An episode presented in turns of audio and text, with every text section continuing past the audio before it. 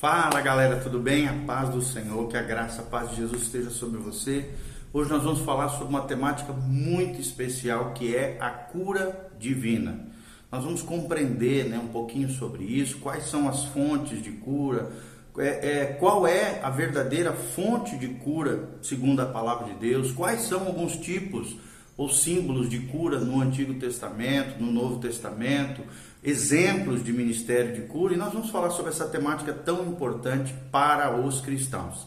Já que somos cristãos, nós cremos sim no mundo espiritual, no mundo sobrenatural. Nós cremos que a fé tem esse poder de atrair a presença gloriosa de Deus, e com essa presença gloriosa, obviamente, vem milagres, maravilhas, curas sobrenaturais então eu queria deixar esse desafio para você. Se você ainda não segue o nosso canal, siga-nos aqui, né? Clica aqui, siga o nosso canal, dá um joinha, faça seus comentários no final desse vídeo, deixe para nós aí um relato, um testemunho de talvez uma cura sobrenatural, uma experiência que você teve com Deus. Relate aqui para nós, ou da onde você está falando, mande um abraço para nós, da sua cidade, do seu estado, do seu país, talvez, né? Nós temos pessoas de outros países que estão aqui conosco. Então nós vamos falar um pouquinho sobre isso, a cura divina. E aqui também no link desse vídeo nós temos o, todas as nossas redes sociais, onde você pode entrar ali e manter contato conosco. Glória a Deus, louvado seja o nome do Senhor. Então, o que, que nós podemos falar sobre a cura divina? Uma das grandes né, verdades, tanto no Velho Testamento quanto no Novo Testamento, é essa doutrina da cura divina. Não devemos confundir, é claro, a cura divina com a cura pela fé. São duas coisas diferentes, mas que, é claro, se relacionam. A fé é o canal pelo qual a cura é recebida e a fonte da cura é o que determina se a cura é divina ou não. Nós vamos explicar logo abaixo um pouquinho mais sobre esse assunto nesse vídeo que nós estamos falando. Primeiro destaque que nós trazemos aqui é as doenças e os males, segundo o ensino da palavra de Deus são uma bênção ou uma maldição? Talvez seja a primeira pergunta que esteja permeando aí no profundo do seu coração. E a primeira resposta é que são chamados de maldição, segundo Deuteronômio, né? 28, de 1 a 61, existem sim enfermidades, doenças, pragas, pestes que sim são maldições que vêm sobre a terra através de pecados, de erros, de falhas humanas Sim, existe isso, maldições relacionadas a doenças e males, você pode ver isso em Deuteronômio 28, de 1 a 61. O pecado, querido, e as doenças vieram sobre a raça humana por causa, sim, da desobediência do nosso primeiro pai lá, que foi Adão. Então, através de Adão, diz lá Romanos 5,12, olha o que diz o apóstolo, apóstolo Paulo: ele diz, portanto, assim como por um só homem entrou o pecado no mundo e pelo pecado a morte, assim também a morte passou a todos os homens, porque todos pecaram. Ou seja, todas as doenças, males e a própria morte em si, a morte física, veio por causa do pecado de Adão lá no início, no Gênesis, mas também por causa do pecado de toda a humanidade. Mas aí vem aqui a solução de Deus no Calvário, na cruz do Calvário, Cristo resgatou-nos de toda maldição. Glória a Deus por isso. Ou seja, Cristo nos resgatou da maldição da lei, fazendo-se Ele próprio maldição em nosso lugar. Porque está escrito na Bíblia Sagrada: Maldito todo aquele que for pendurado em um madeiro. É o que nós vemos na palavra de Deus e nós cremos nessa realidade espiritual. Então, ao mesmo tempo que tem a tragédia do pecado, das doenças, dos males que vieram através do pecado dos nossos primeiros pais e também como fruto muitas vezes dos pecados humanos e falhas e erros humanos, nós temos uma esperança da cura, da restauração, da benevolência da parte de Deus a partir do sacrifício de Jesus no Calvário. Cristo nos resgatou de toda maldição, por isso podemos ser curados. E é claro que existem vários tipos de cura, nós vamos estar falando um pouquinho sobre essas coisas, tá bom? Que é a nossa segunda pergunta aqui: quais são algumas fontes de cura? Quais são algumas fontes de cura? É a segunda pergunta que nós deixamos aqui. Em primeiro lugar, a Bíblia menciona sobre a cura natural. cura natural. Está lá em Provérbios 17, 22. A Bíblia Sagrada diz: o coração alegre né, é um bom remédio, mas o espírito abatido faz secar os ossos. E o que, que nós estamos tentando falar baseados nesse versículo? Que o corpo humano tem em si mesmo um ministério de cura dado pelo próprio Deus no próprio sistema biológico. É o que os especialistas chamam de sistema imunológico, que sim tem relação a como está o nosso espírito, a como está a nossa alma. Por isso esse versículo de Provérbios 17, 22. O coração alegre a formoseia, né, o, o rosto, diz a Bíblia. É um bom remédio mas o espírito abatido faz secar os ossos. E aí surgem né, as doenças psicossomáticas e coisas relacionadas a isso. Você também pode ler no Salmo 32, quando fala ali sobre o pecado e o arrependimento, né, essa relação entre essas duas coisas. O Salmo 32 menciona também sobre o poder maléfico do pecado e a solução com relação a esse vírus mortal chamado pecado, que é o arrependimento, a confissão o, o, o reconhecimento das nossas falhas diante do Senhor. Cura natural é a primeira fonte de cura. A segunda delas que nós vamos mencionar é a cura medicinal. Está lá em Mateus 9,12. A Bíblia Sagrada menciona ela. Mas Jesus, diz a Bíblia Sagrada, disse: os sãos não precisam de médico, e sim os doentes. Ou seja, Jesus reconhece aqui que existe uma outra fonte de cura que são os médicos. Está aqui em Mateus 9, 12. Através da história, houve sim homens que eram médicos e existem até hoje, glória a Deus pelos médicos, ministrando as necessidades físicas do povo. Né? Então, através da ciência médica, através da sabedoria de Deus também dada aos homens, através do empenho, né, do crescimento da ciência, também existe a segunda fonte, a cura medicinal. Através dessa ciência, tão importante dentro da nossa sociedade, que é a ciência médica. A segunda fonte é a cura medicinal, que Jesus reconhece o seu valor quando ele diz: os sãos não precisam de médicos, mas sim os doentes. Jesus então avaliza essa ciência, essa cura medicinal. E claro, nos revela através da sua vida e do seu ministério a terceira fonte aqui, que é a cura divina, cura sobrenatural que existe, gente. Eu mesmo já tive a oportunidade de ver milagres extraordinários de maneira sobrenatural. A cura divina é a terceira fonte de cura, segundo a palavra de Deus. Está lá no Salmo 103, versículo de 1 a 4.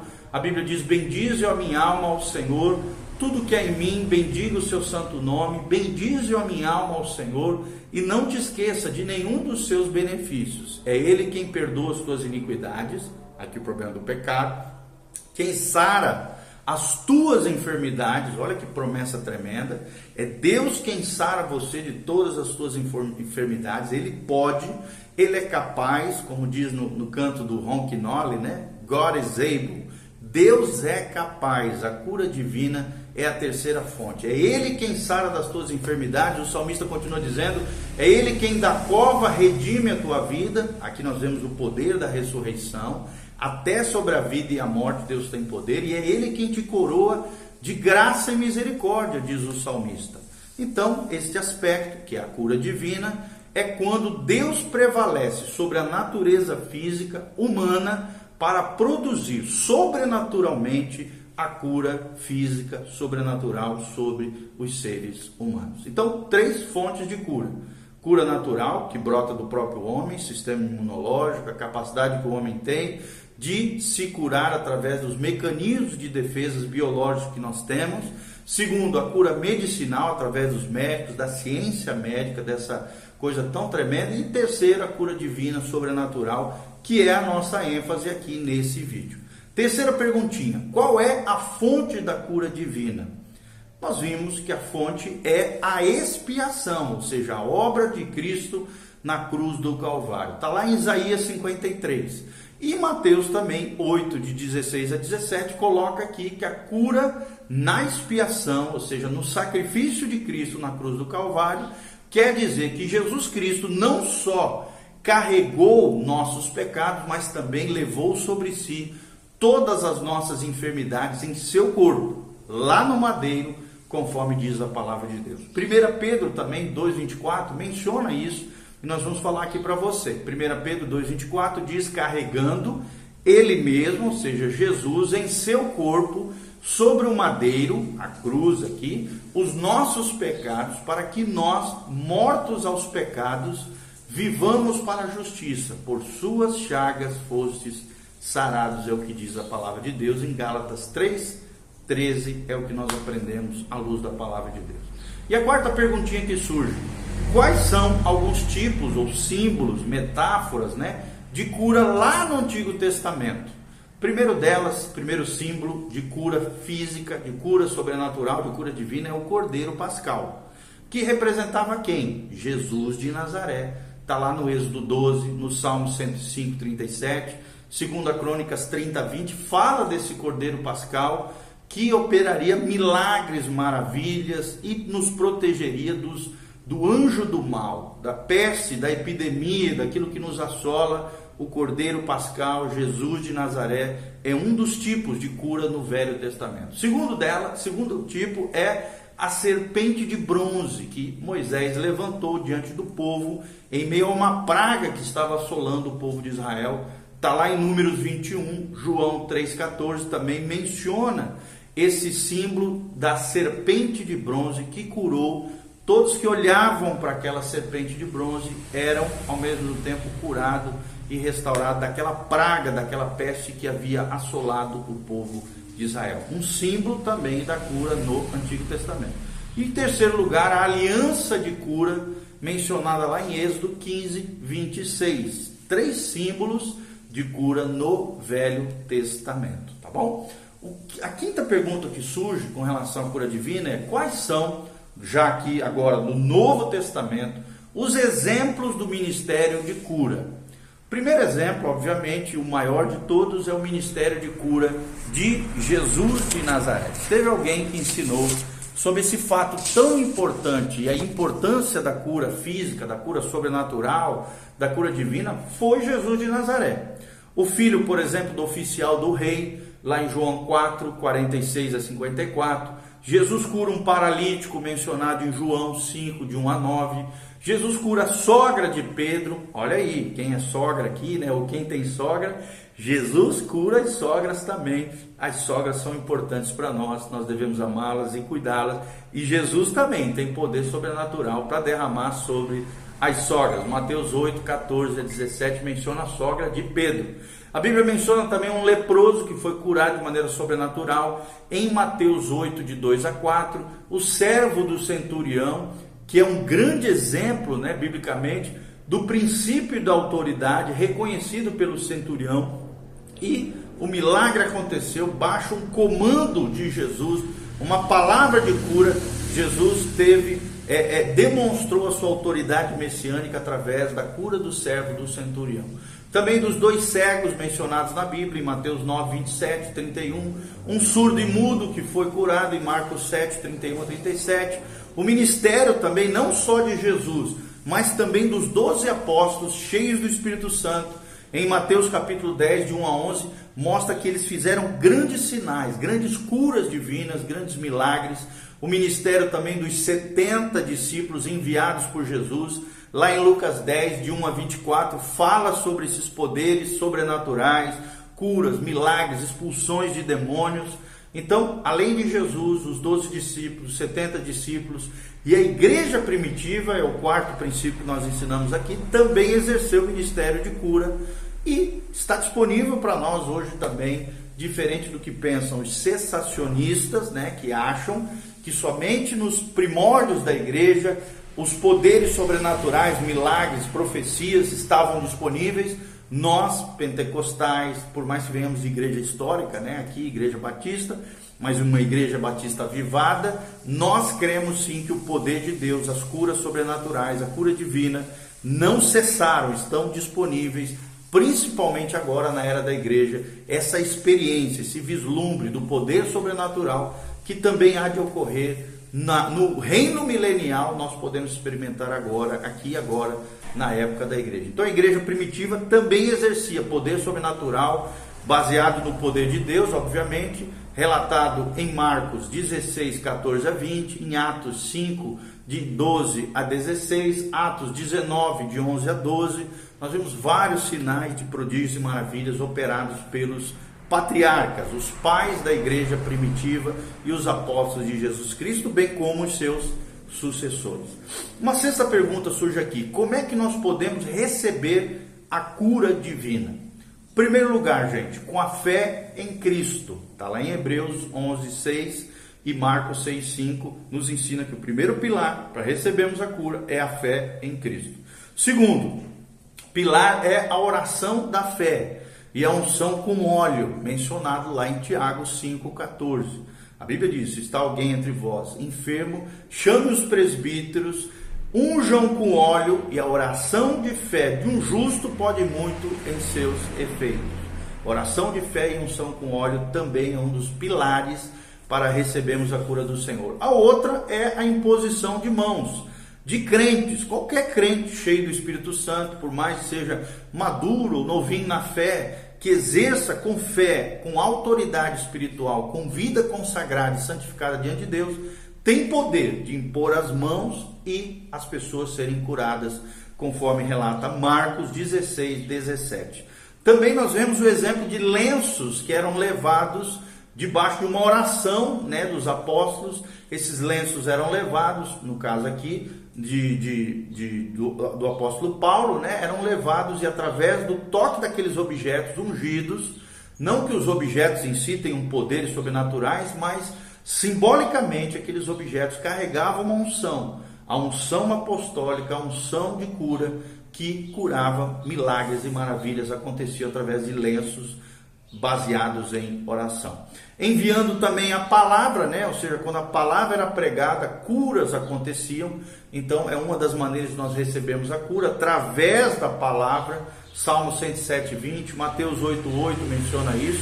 Através também dos dons do Espírito Santo. Um dos dons, dos nove dons espirituais, é o dom de cura. Milagres e maravilhas e cura Sim, através dos dons do Espírito, 1 Coríntios 12, de 9 a 10, menciona isso que nós estamos falando. E também existe cura, milagres, dons de curas que muitas vezes nós recebemos na participação da mesa do Senhor, que é a ceia do Senhor, a Santa Ceia, está lá em 1 Coríntios 11, 23 a 32, menciona isso, que sim, há poder que desce dos céus sobre a terra quando participamos da mesa do Senhor.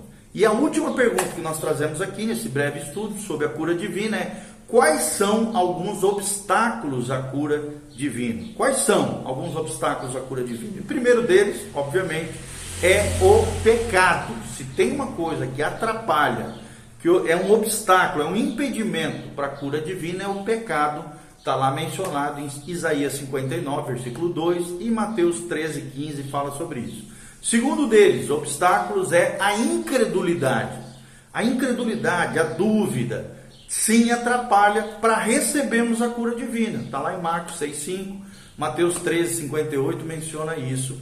Terceiro obstáculo, um espírito que não perdoa, um coração amargurado, raivoso, rancoroso, vingativo, um espírito que não perdoa é um obstáculo para recebermos a cura Está lá em 1 Coríntios 3, 16 a 17, Filipenses 2, 25 a 30 menciona isso. O quinto obstáculo à cura é não discernirmos o corpo do Senhor quando estamos participando da ceia do Senhor, participar assim de qualquer forma, de forma leviana, sem compreender, sem entender a grandeza desse princípio espiritual, dessa ritualística, desse cerimonial cristão pode ser também um obstáculo à cura não discernir o corpo do Senhor, a mesa do Senhor. Está lá em 1 Coríntios 11, 29 a 33. Outra coisa também, outro obstáculo à cura é a resistência satânica.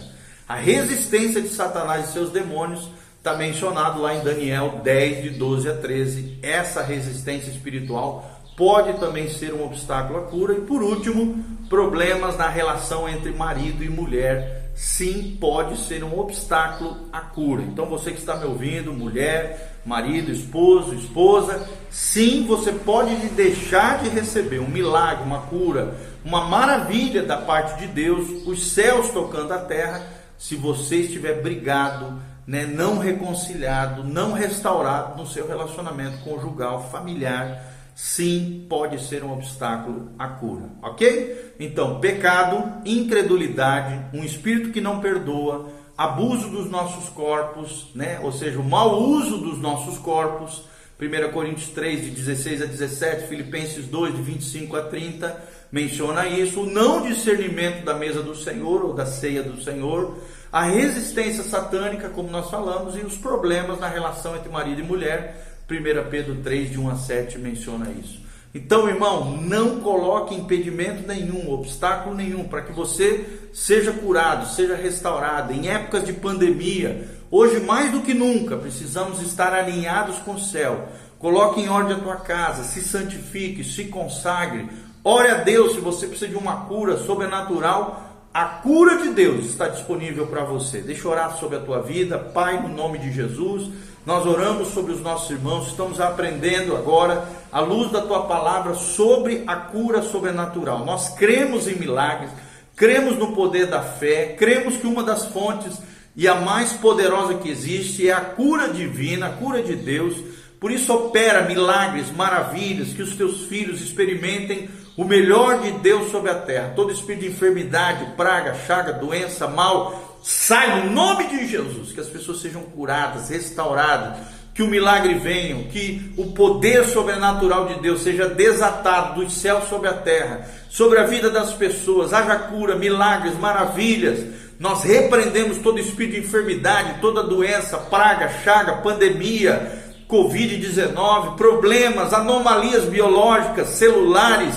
Sai no nome de Jesus e o milagre e a bênção venham a bênção chegue. Ó Deus, que como diz a tua palavra, Pai, a cura brote de dentro de nós, a cura divina, Pai, baseados na justiça do Senhor, baseados na promessa de Isaías 58, ó Deus, do jejum ali, o verdadeiro jejum, vivendo uma vida coerente à tua palavra espiritual abençoada, milagres e maravilhas brotem de dentro de nós para fora e a tua glória se manifeste nas nossas vidas, os nossos irmãos, nós abençoamos eles, as suas casas, as suas famílias, em nome de Jesus. Há poder no nome de Jesus. Que esse nome glorioso seja glorificado através dessa ministração, desse estudo, em nome de Jesus. Amém e amém.